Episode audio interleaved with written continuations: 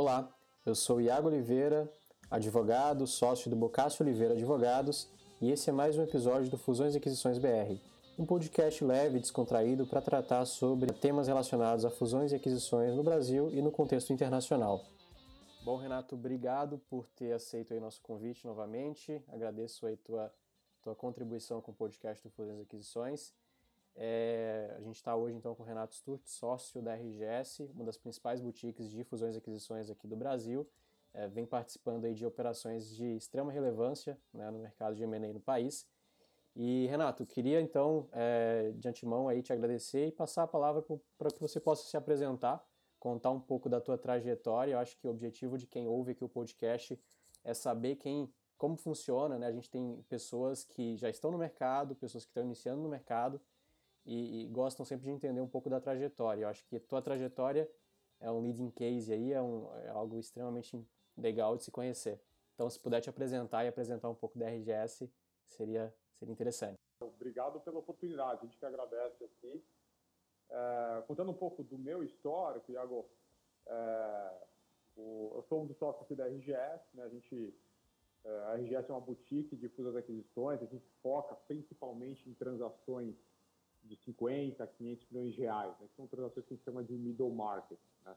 Uh, nosso foco não é competir com os grandes bancos nas grandes transações, uh, e sim entregar um serviço super uh, customizado para o empresário de middle market. Né? E contando, contando um pouco da minha trajetória, né, eu comecei, eu sempre, trabalhei a minha vida inteira com fusas de aquisições. Né? E eu comecei, eu, eu, entrei, na verdade, quando eu entrei no mercado, isso foi 2000, começo de 2007, uh, eu entrei, logo na época tinha acabado, logo era super recente a fusão, na verdade a compra né, do, do Pactual pelo UBS. Né? E, e na época, né, quando você olhava lá 2007, começo de 2007, 2006, o mercado tinha sido muito, estava muito ativo, né? seja em fusões e aquisições, seja em IPO. E, e eu entrei bem na época que estava pegando fogo o mercado. Uh, e, e, a, e, a, turma do Pactual e do BS ainda estavam uh, se conhecendo. E eram, uh, seja o BS, o Pactual e o Credit Suisse, né, os dois competiam pela liderança na época do, do mercado de fusões aquisições e, e, IPOs no Brasil. E foi super, foi um aprendizado muito legal, porque de fato você, eu estava no, a sensação que você tem é que você está trabalhando no no, no centro do universo. Né? Então, tudo que acontecia no Brasil, de maneira geral, do ponto de vista de fusões e aquisições, ah, ah, passava pela gente. De fato, essa passagem pelo Brasil Pactual, né, ela, ela foi muito rica porque era um volume de operações muito grande. Né? Então, grandes operações e um volume muito grande de operações. Sejam operações de fusões e aquisições, sejam operações de mercado de capitais, né? IPOs, follow-on, e era, um volume, obviamente, um volume de trabalho muito intenso, né? E foi um aprendizado muito legal, porque acho que o, o, que o BS Pactual na época, né, que depois virou BTG Pactual, eu peguei toda essa fase, né? Eu entrei lá, foi começo de 2007 e saí no começo de 2013, né? Uhum. Ah, e eu peguei toda a fase, desde que era o BS Pactual, daí virou Pactual, BTG Pactual, né? Quando os sócios recompraram a participação do UBS no Pactual. E, e, e foi muito interessante porque Uh, o que é bacana da turma do BTG e, e, da época do UBS é que eles conseguem juntar dois fatores que, na minha opinião, são super importantes aqui para o M&A no Brasil. Uh, o fator técnico, né? então, uh, você ser extremamente competente do ponto de vista técnico, mas também uh, ter todo, todo o traquejo comercial. Né? Então, quando uhum. você vai para o mercado de M&A lá fora, as relações são muito técnicas, né? então você muitas vezes é um relacionamento como o CEO, o CFO da empresa, que é uma uma empresa que é uma corporation, né? que ela, ela não tem um acionista claro, né? Um, é então o, o, poder do management das empresas lá fora é muito maior. E quando você vem para o mercado brasileiro, ainda é, é, é, apareceram muitas corporations, né? mas ainda é um mercado que você tem muita empresa de dono, né? mesmo as grandes empresas. Então você construir um relacionamento ah, como dono da empresa é muito importante. Isso, isso o BTG sempre fez muito bem. Né? Então, ele conseguiu sempre aliar o, o conhecimento técnico, né? de você conseguir fazer uma análise e uma ideia e um pitch, ajudar o cliente ah, com algo super técnico e sofisticado, mas ao mesmo tempo ter o traquejo comercial e de construção de relacionamento. Né? Então, acho que isso, isso foi um aprendizado muito grande. Né? Então, né, você é, ter passado pelo BTG, ter passado por, é, participado de operações muito grandes uh, e ter tido esse aprendizado técnico, esse aprendizado comercial, né? acho que hoje para o que, a gente é aqui na RGS sempre foi muito importante. Né? Uh, e aí o que aconteceu foi lá em uh, lá em 2000 e comecinho de 2013, né? Para quem não sabe, eu tenho um irmão gêmeo, né? O Guilherme, que também é um dos sócios aqui da RGS. É, o gêmeo Videlino. Se trocasse ele aqui por é, eu aqui por ele, ninguém ia reparar a diferença, né? Mas é, o Guilherme também, ele começou a carreira dele no JP Morgan, né? Uh, na área de fusões e aquisições do JP Morgan, e depois ele também foi para o BTG, só que ele trabalhava no Private Equity e eu trabalhava no M&A. Né? Uhum. E era até curioso porque a forma que dentro do banco o pessoal diferenciava é que no, no M&A eu usava paletó é, é, terno e gravata e no Private Equity usava só camisa. Né? Então a forma do pessoal diferenciar eu e ele era, era pela roupa. Né? E curiosidade à parte, eu, a gente, quando a gente chegou lá no começo de 2013, o que, que a gente via? Né? A gente viu uma oportunidade muito grande do ponto de vista de mercado, que a gente vê aqui no Brasil, a característica do Brasil de maneira geral, você tem poucas grandes empresas, você tem poucas grandes transações. Por características do Brasil, você tem muita empresa de tamanho médio.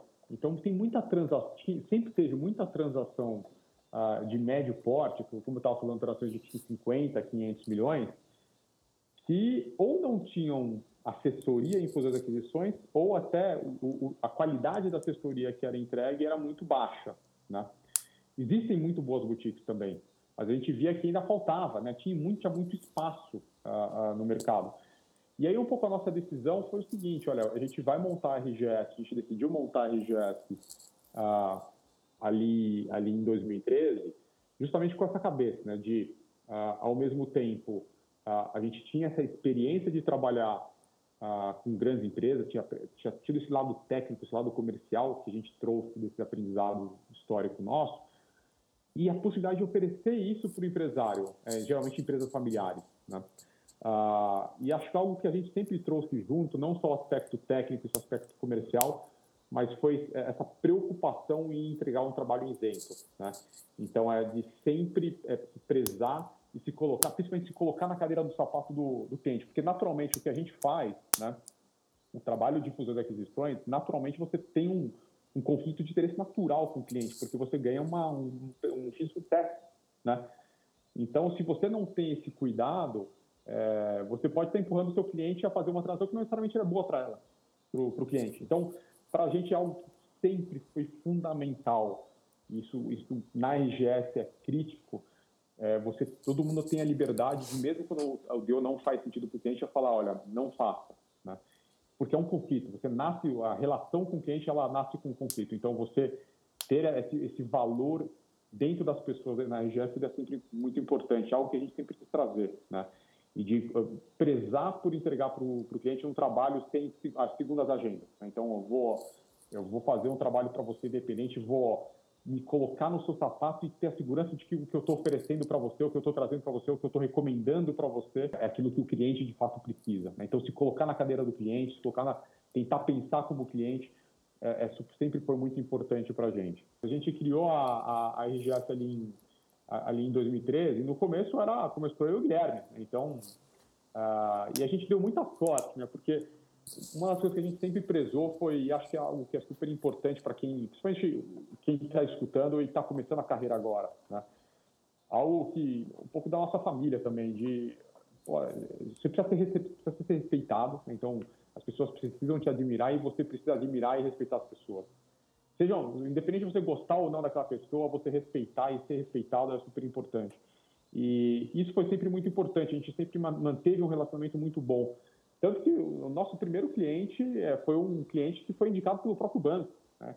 Então, a gente é, continuar esse relacionamento bom, seja no BTG, no JP Morgan, nos bancos de maneira geral, sempre foi muito importante, porque eles enxergavam a gente né, como, olha, é, é uma boutique, eles não competem com a gente, a gente conhece, confia no trabalho que eles vão fazer e que eles são sérios. Então, se bater na porta do banco aqui um cliente que ah, não faz sentido para o banco ter uma operação pequena, vamos indicar para eles. Então, e, e prezar por, ser, é, é, por respeitar as pessoas e construir esse relacionamento sempre foi muito importante para a gente e ajudou muito no começo. Né?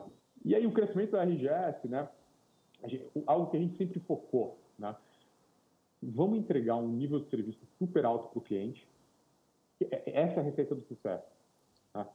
É, a gente não necessariamente você controla 100% se o deal vai dar certo ou não, né? Mas o cliente satisfeito, independente do deal sair ou não, para a gente é algo super importante. Né?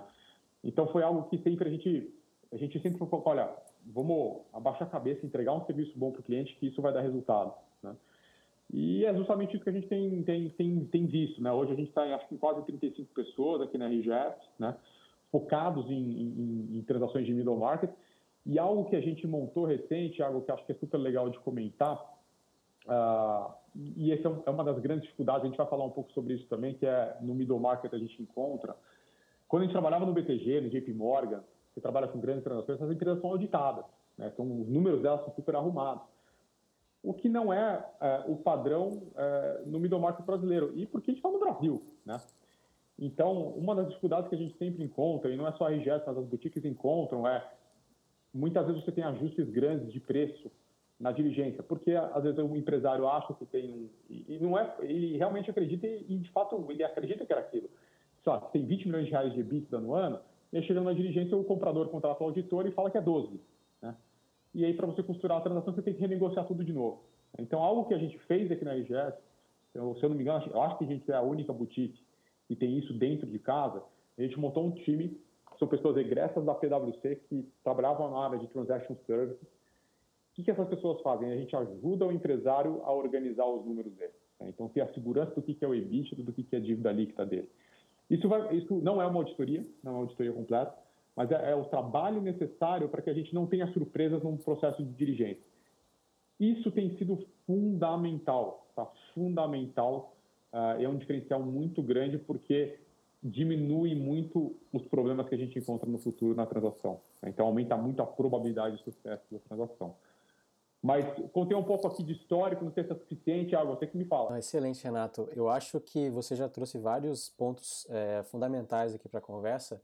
E, e, uma das questões que eu queria trazer para você é até pensando um pouco na extensão da atuação da RGS hoje a nível Brasil. Né? Eu sei que vocês têm uma atuação forte também fora do eixo Rio-São Paulo.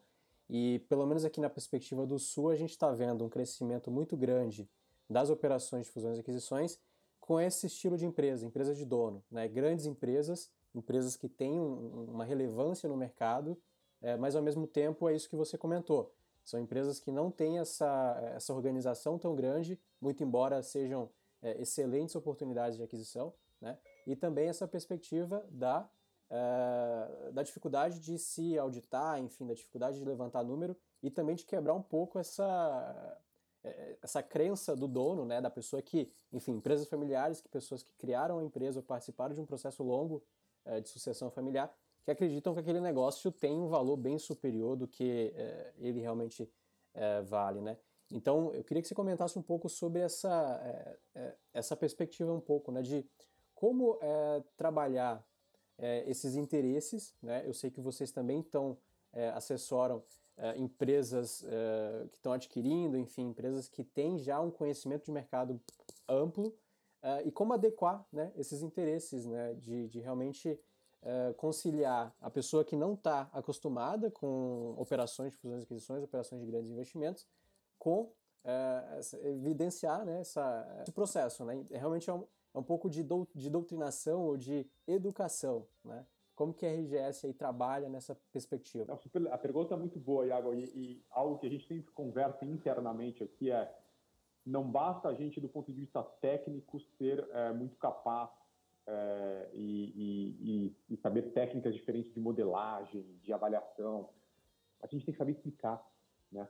É, quando você trabalha para uma Vale, você trabalha para uma Petrobras, uma BRF, o seu cliente, muitas vezes ele até veio do mercado de fusões e aquisições, né?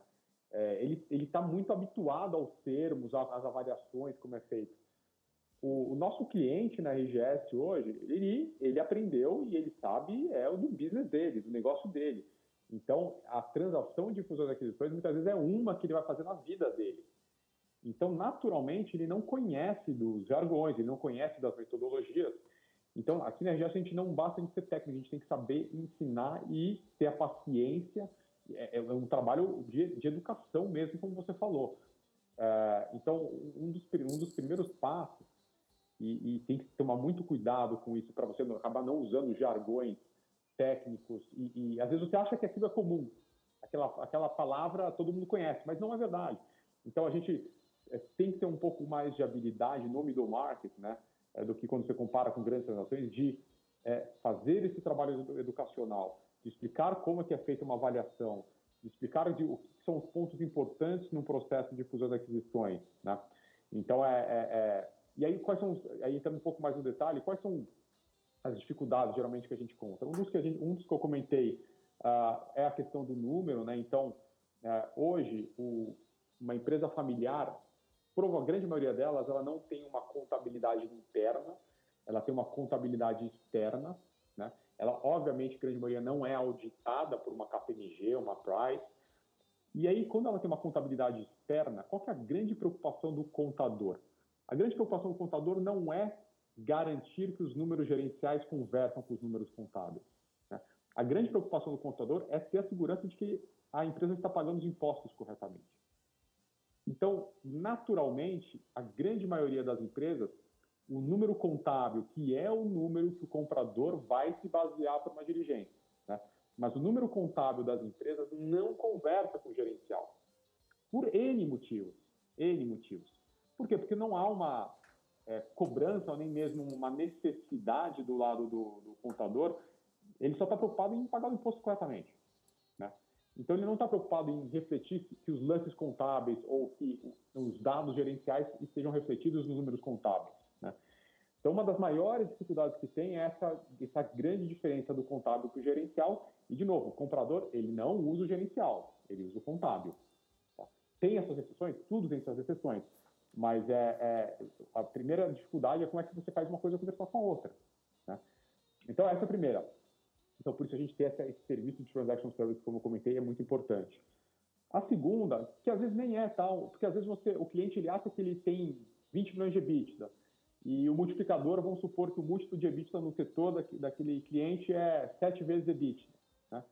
Às vezes ele até acha que o sete vezes é justo e ele está com a referência correta. Mas o que está errado não é o multiplicador, o que está errado é o EBITDA. Né? Então, naturalmente, a expectativa de avaliação já fica distorcida. Se ele acha que tem 20 milhões de EBITDA e que o múltiplo certo é o 7, né? então se ele acha que vale 140, mas depois o EBITDA dele é 10, né? Então já tem uma diferença de, de expectativa de avaliação que não é por culpa de diferença. A referência dele está correta. Né? Então, às vezes, a referência não está errada. Mas é o que está errado é o número, é a geração de caixa que ele acha que tem. Né? Então, é, a, quando todo mundo conversa, né, sempre se fala no Brasil, olha, o, o, empresário muitas vezes não tem a expectativa correta de quanto que vale o negócio dele. Não necessariamente isso é verdade, mas aqui muito dessa expectativa que não é alinhada com parâmetros de mercado é porque ou muitas vezes o EBITDA não reflete o EBITDA efetivamente que a empresa tem, ou, na nossa opinião, é se o cliente ele acha que o negócio dele vale mais do que o múltiplo que a gente que trabalha no mercado acha que vale, alguma coisa a gente aqui na RGS não prestou atenção direito. Então, certamente devem ter fatores. Então, é muito fácil, simplesmente, você falar olha, é o seguinte, olha, ah, o cliente tem uma expectativa de avaliação acima do que se paga no mercado. Não, acho que faz parte do nosso trabalho, porque o cliente, como a gente falou, ele nunca passou por um processo desse. Faz parte do nosso trabalho investigar, é tentar conversar com o cliente, tentar colocar na, usar nossa caixinha de ferramentas de fusões aquisições e tentar entender aonde está a preocupação. Muitas vezes é o cliente ele acha que ele tem um estoque a mais do que o necessário que ele precisa para gerar aquele caixa. Então, será que esse estoque de fato é necessário? Será que isso aqui não é caixa? Né? Então, enfim, estou dando um exemplo, mas é, é, é, importante investigar junto com o cliente as motivações pelas quais ele acha que esse valor está acima do que você, ao fazer uma análise, é, é diferente do esperado, porque muitas vezes, e o que a gente fala é o seguinte, o cliente ele está certo, a gente só precisa usar as nossas ferramentas aqui de avaliação para tentar entender aonde, como que ele está enxergando isso. Então, às vezes, olha, o cliente tem essa expectativa que dá um multiplicador muito maior, porque ele está vendo, ele acabou de fazer um investimento tão relevante numa fábrica nova, e o EBITDA dessa, dessa fábrica só vai aparecer daqui a dois anos. Então não faz sentido ele vender. Né? Não faz, ou não faz sentido ele vender, ou então o comprador vai ter que precificar aquilo, né? vai ter que utilizar uma metodologia diferente de avaliação. Então, é, é nunca o cliente está errado, nunca é o, é o, é o cliente que está com expectativa de avaliação errada. É que a gente não conseguiu frame da maneira correta uh, aquilo que é expectativa. Então, o nosso trabalho é isso, é tentar ter essa leitura do cliente e refletir isso corretamente. Legal, Renato. Acho que é bem importante isso que você traz, porque é, isso faz com que os negócios saiam, né? A gente sabe muito bem que expectativas desproporcionais, essas assimetrias aí, elas impactam uh, no resultado final do negócio, né? É, isso é extremamente importante para a consolidação do mercado, consolidação do, da, das operações. E aí, falando um pouco da questão das operações, é, eu sei que a RGS alimenta muito o mercado com informações, com dados. É, você poderia comentar como, qual é o cenário né, de fusões e aquisições que a RGS vislumbra aí, é, tanto para os momentos posteriores, mas também contando um pouco do que vocês vivenciaram nos últimos anos. A gente sabe que 2020 e 2021 tá, é, foram anos aí é, de tormentas, mas, mas, mas ao mesmo tempo o cenário de fusões e aquisições é, foi algo extraordinário, né? Então hoje, por exemplo, no dia que a gente está gravando aqui o podcast, todo mundo comentando de uma operação específica do Magazine, né? Então, é realmente assim, é um momento único, eu acho, para o mercado brasileiro. É, então, como que, é, qual que é a tua visão, enfim, como que você avalia esse momento que o Brasil vem passando? Super interessante. Eu, eu, eu quando eu entrei em 2007 no mercado, né, eu entrei quando o mercado estava espetacular, né? E aí o, o, os veteranos, o, o pessoal mais sênior do banco dava risada da minha geração, dizendo: ah, vocês nunca pegaram crise, só pegaram o mercado para cima. Puta, daí a gente pegou o mercado de 2008 até, sei lá, 2017, 2018, que foi uma tragédia, né? Do ponto de vista de fusões e aquisições. Terra arrasada, muito pouca coisa. Teve movimentação? Teve, mas não voltava ao patamar que tinha tido em 2007, né? Então a gente sempre olhava 2007 como aqueles anos dourados do, do de fusões e aquisições. E, é, e é impressionante o que a gente está vendo hoje. Né? Ó, tiraria os meses de março, abril de 2020, né? mas pós isso, é, eu nunca vi o mercado desse jeito. Né? Nunca vi o mercado com tanta movimentação de fusões e aquisições. É, e como é que é, como, é que, como é que a gente enxerga aqui isso? Né? Quais são os fatores pelos quais a gente até projeta o mercado ou explica o que está acontecendo? Né?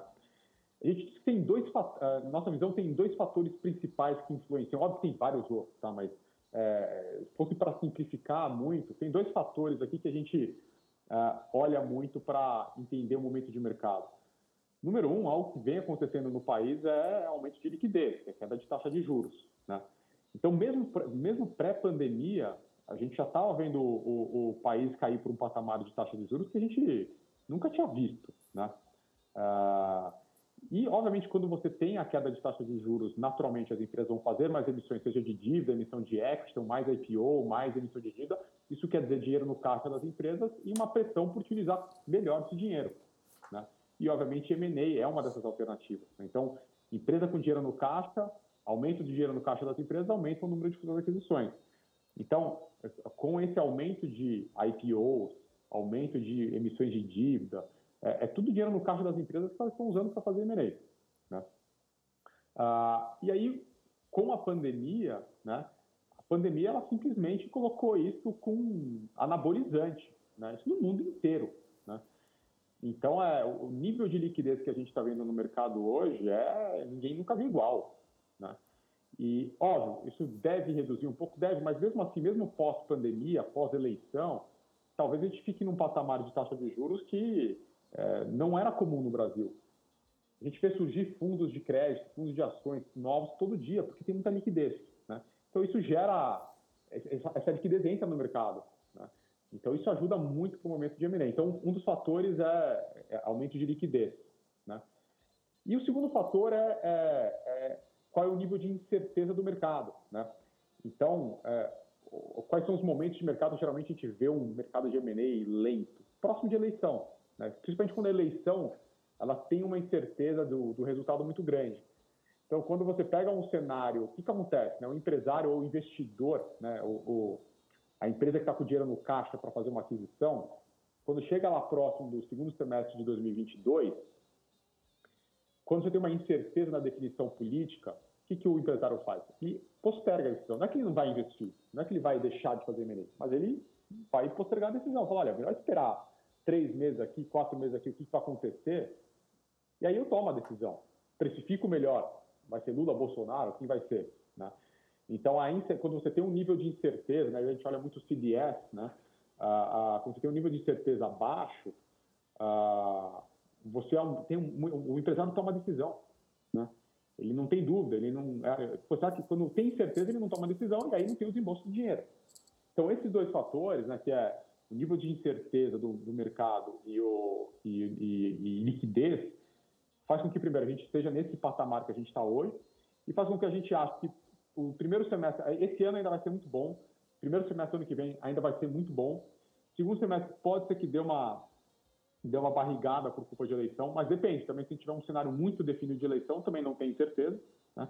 E aí 2023 deve continuar num patamar bom, porque daí cai a, cai a incerteza, a gente acha que a taxa de juros deve continuar relativamente baixa, então o mercado de M&A vai continuar ativo. Então a gente está super otimista, ainda cauteloso com relação ao segundo semestre de 2022. Excelente. E algo que a gente é, vem observando são um, algum é, um foco maior em determinadas áreas, né?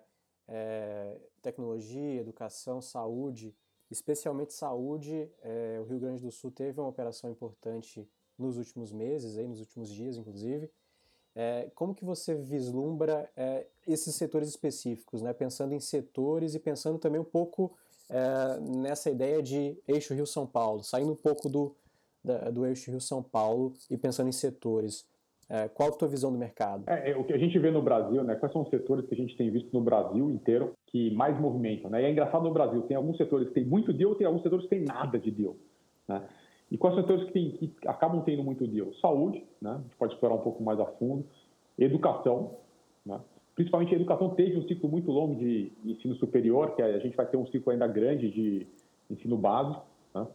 Uh, tecnologia, e aí eu vou entrar um pouco mais em tecnologia e detalhe, mas, galera, tecnologia, telecom e, e agronegócio. Ah, quando eu penso na região sul, né, dois setores que me vêm muito à cabeça é, são saúde e tecnologia.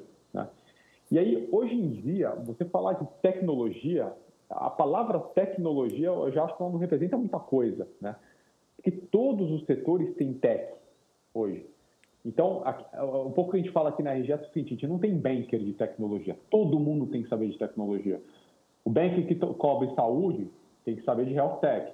O banker que cobre é, é, setor financeiro tem que saber de fintech. Então, todo mundo tem que saber de tecnologia. A grande maioria dos deals que a gente faz hoje tem um componente tecnológico. Tem, é um mercado cada vez maior, porque não só é, tem os fundos de VC estão cada vez mais capitalizados. Os fundos lá de fora falam muito de Brasil. Né? Então, o mercado de VC no Brasil, ele, ele amadureceu muito e tem muito a amadurecer. A gente atua pouco em VC, né? então, de maneira geral, quando você tem essas captações de Series A, Series B, captações pequenas, é, até é, é, pouco comum você ver a presença de um advisor, tá? Mas a gente acaba atuando muito quando essas empresas vão fazer um exit, né? quando elas vão vender uh, a, a operação 100% né, vão vender por estratégico. Aí a gente entra bastante né, no mundo de tecnologia, não tanto nas captações iniciais, mas mais quando olha, essa empresa decide vender, né, ou até fazer uma captação muito maior. Né.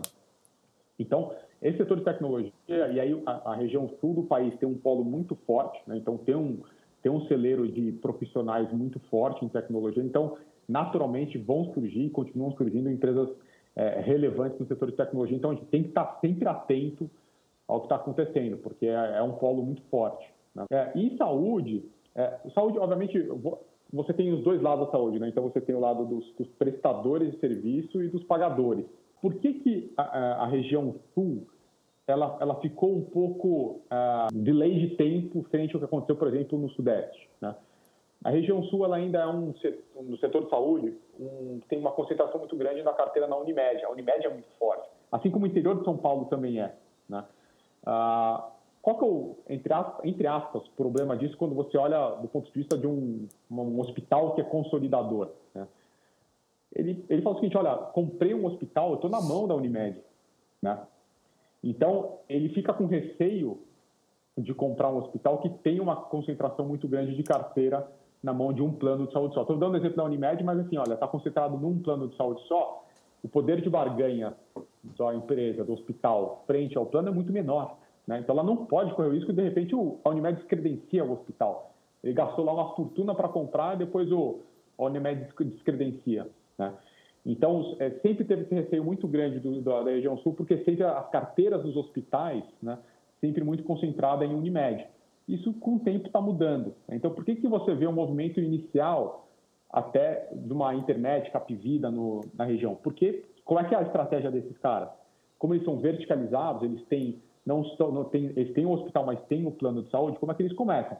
Geralmente eles começam comprando algumas carteiras, né, começa a criar a quantidade de vidas que eles conseguem atender, e aí depois eles compram um hospital.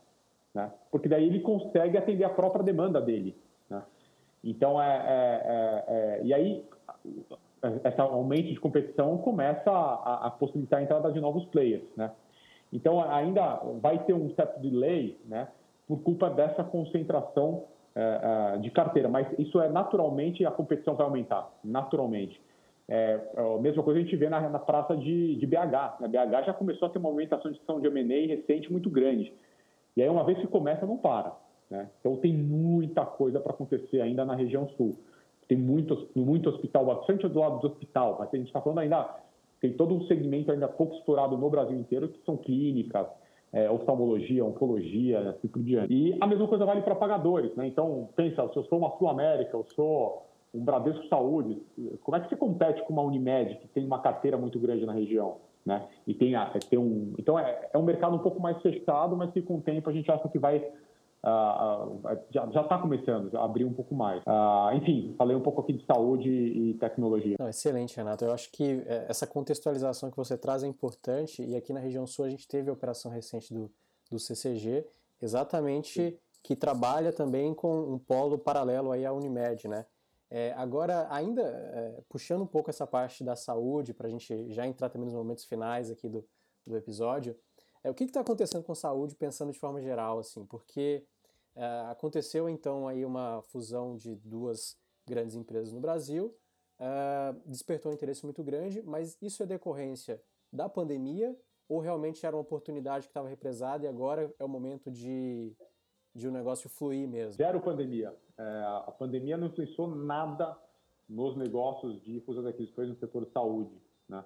Ah, é uma tendência, assim como o que aconteceu no setor de educação lá nos anos 2000, quando foi possível a entrada de capital estrangeiro e investidores em, em, em universidades, um delay de 15 anos aconteceu em hospitais. Né? E pensa que o setor de saúde ele é muito maior que o setor de educação. Então pensa que a gente está hoje, 20 anos depois do que, de quando foi, começou o investimento em educação no Brasil, e a gente ainda vê o setor de educação ser um setor importante. O setor de educação, sim, teve uma redução por culpa de pandemia, o pessoal não indo na escola, é, enfim, estudo online, as, as, universidades e as escolas estão se reinventando. Mas, é, mesmo assim, continua sendo um setor muito ativo em M&A. Né? E aí o setor de saúde ele é muito maior do setor de educação, e essa mudança só aconteceu em 2015. Então, a gente ainda está no começo. Tá? Tem muita coisa para acontecer, muita consolidação para acontecer ainda no setor de saúde. Tá? Então, é, na minha opinião, é zero influência uh, uh, da pandemia especificamente. A gente acha que essa consolidação no, na, em saúde está ainda no começo. A gente está vendo consolidação ainda acontecendo ainda hospitais de grande porte, ainda é, os grandes players estão focados em, em, no filé mignon, né? Daqui a pouco o filé mignon, que eu digo, filé mignon, eu digo os grandes hospitais, os grandes players. Daqui a pouco começa essa movimentação também para os players menores, né? Que você vai ter um, uma característica específica daquela região ou um serviço específico é, médico que aquela, que aquela clínica tem que vai fazer sentido o, o M&A para quem já tem aquela presença naquela região. Então, ainda os M&As em hospitais, eles, eles têm sido muito é, é, é driven, né, de, é, é, dirigido por questões de complementaridade geográfica e ainda pouco por complementaridade de capabilities. Né? Então, uh, isso ainda vai acontecer, vai ter muita coisa para acontecer. Show, de bola. Eu acho que um, um dos primeiros é, uma das primeiras sensações que, para quem analisa o setor de saúde, seria essa, né? A pandemia trouxe uma oportunidade de aquisição, mas isso é importante que você traz nessa informação. É, e um pouco uh, para fechar, assim, o que, que você identifica como fatores é, mais críticos que podem aí a, a afetar uma boa operação de fusão e aquisição, né? uma, uma venda ou uma aquisição? Que que são, quais são os problemas que vocês é, vivenciam, né, de forma geral, assim, independente aí do setor, e também um pouco do, da perspectiva de futuro. Né? Quais setores você entende que pode ser uma consolidação ou que pode ser também uma surpresa, que eventualmente a gente não está, o mercado não está dando tanta bola e que vocês começam já a identificar que é algo que nos, nos próximos meses ou anos pode ser algo representativo. Legal. É, em termos de problemas, além daquele que eu comentei que é do som dos números, acho que é muito importante, ainda mais quando a gente fala de Brasil, né? o Brasil, é, é, dificilmente você consegue montar uma empresa e ela ser um brinco bonitinha, e, e por mais que você tente, né? sempre vai ter um imposto que você pagou errado, sempre vai ter algum tipo de problema trabalhista, é, é Brasil, né? E muitas vezes o que a gente vê é o próprio cliente, ele não sabe das cicatrizes que ele tem. Né? Então, é, ele está bem assessorado do ponto de vista jurídico, inclusive, né? de ele conseguir antecipar e saber que todo mundo tem cicatriz. Tá? Por mais que queira fazer tudo certo, vai ter, não tem jeito. É, é, é o, o, Brasil tem leis complexas, é, principalmente do ponto de vista fiscal e, e trabalhista. Né? É, você está muito melhor do que eu, Thiago. Então, é, a gente vê que muito empresário ele não, consegue, ele não tem essa visibilidade. E aí, quando chega numa dirigência, e não só o comprador é pego de surpresa porque ele identifica um problema, vê uma cicatriz, o próprio dono da empresa vê que ele não sabia que ele tinha essa cicatriz. Né? Então, fazer um mapeamento, fazer um estudo, isso não significa você fazer uma diligência jurídica antes, né? mas, de certa forma, você é, querer antecipar e descobrir quais são as suas cicatrizes, né? É, é algo que ajuda muito, porque é que acho que muitas vezes é, a gente negligencia no começo da operação, porque acha que não tem, mas vai ter, né? todo, todo, todo empresário tem a segurança que está fazendo tudo certo. Mas no Brasil, às vezes, as leis são. É, é uma linha cinza, você não sabe se está fazendo certo ou está errado. Né? Então, é, é, é, é, importante tentar mapear essas cicatrizes, não só do lado financeiro, que a gente comentou no começo, mas também do ponto de vista jurídico. Né? Isso certamente ajuda muito. E aí, quando a sua segunda pergunta sobre a tendência de mercado, é, quais são os setores que a gente está apostando, eu não acho que a gente é, é, quer inventar a roda, não. A gente está vendo o que está acontecendo, que todo mundo está vendo. Tá? Então, é, é, que é, ó, assim, tecnologia, é, é, como eu falei, não é mais um setor, né? ele é uma derivada de todos os setores e todo bom profissional de M&A tem que saber de tecnologia, tem que fazer deal de tecnologia, né? Uh, saber precificar de tecnologia, saber quais são os drivers que impactam o preço, né? Não é, não é mais, olha, é, ter um banker de tecnologia. Todos os bankers têm que saber de tecnologia. Então, é, acho que esse é um, é um fator que isso é global, tá? Não é só o Brasil, mas o Brasil é, é muito interessante que o Brasil é um player muito relevante no cenário global em tecnologia. Ah, saúde, né? E todo e a gente acha que essa queda de taxa de juros tem surgido muito cada vez mais fundos de crédito, ah, assets. Ah, então essa liquidez está chegando no mercado. Então, acho que vai ter muito acesso à liquidez. Né? Então, é, é, isso vai fazer com que haja uma. Isso, algo que a gente aposta aqui é. Hoje, o empresário. De, hoje, quem que é comprador? Dos, das empresas que a gente está vendo, quem que é comprador? Geralmente, é um fundo de private equity, é uma grande empresa, é uma multinacional.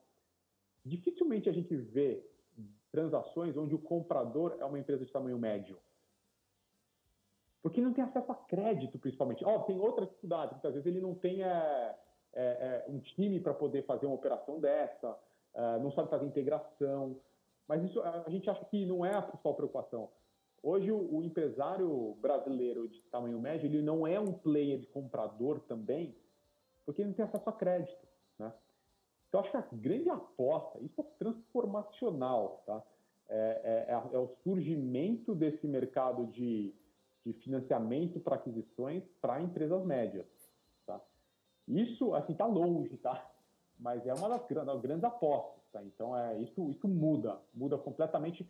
Enquanto a gente tem um leque hoje de potenciais compradores, que são os gringos, as multinacionais, fundos, empresas que fizeram IPO, ah, é, quando a gente coloca na lista uma empresa de middle market para comprar a, o, no, a, o nosso cliente a gente já sabe que não vai dar em nada. Né? A gente às vezes nem aborda. Então isso transforma, aumenta muito a liquidez no mercado. Show, Renato. Eu, eu acho que você fecha aí com um ponto que é de bastante relevância e, pelo menos do ponto de vista jurídico, a gente está otimista em relação a essa questão do crédito, né?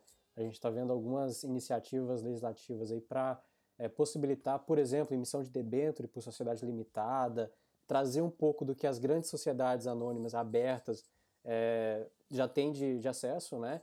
É, um pouco do mercado de capitais para as sociedades é, fechadas e também para as limitadas, que a gente sabe que é o grande, é, o grande formato de empresas aí no Brasil. Então, realmente é algo, algo importante. E aí a gente fecha com uma frase que eu achei sensacional, né? Todo mundo tem cicatriz. Acho que essa pode ser a, a realmente a, a frase do nosso podcast, porque entender realmente essa cicatriz e tentar de alguma forma uh, conciliar né, nesse processo é essencial.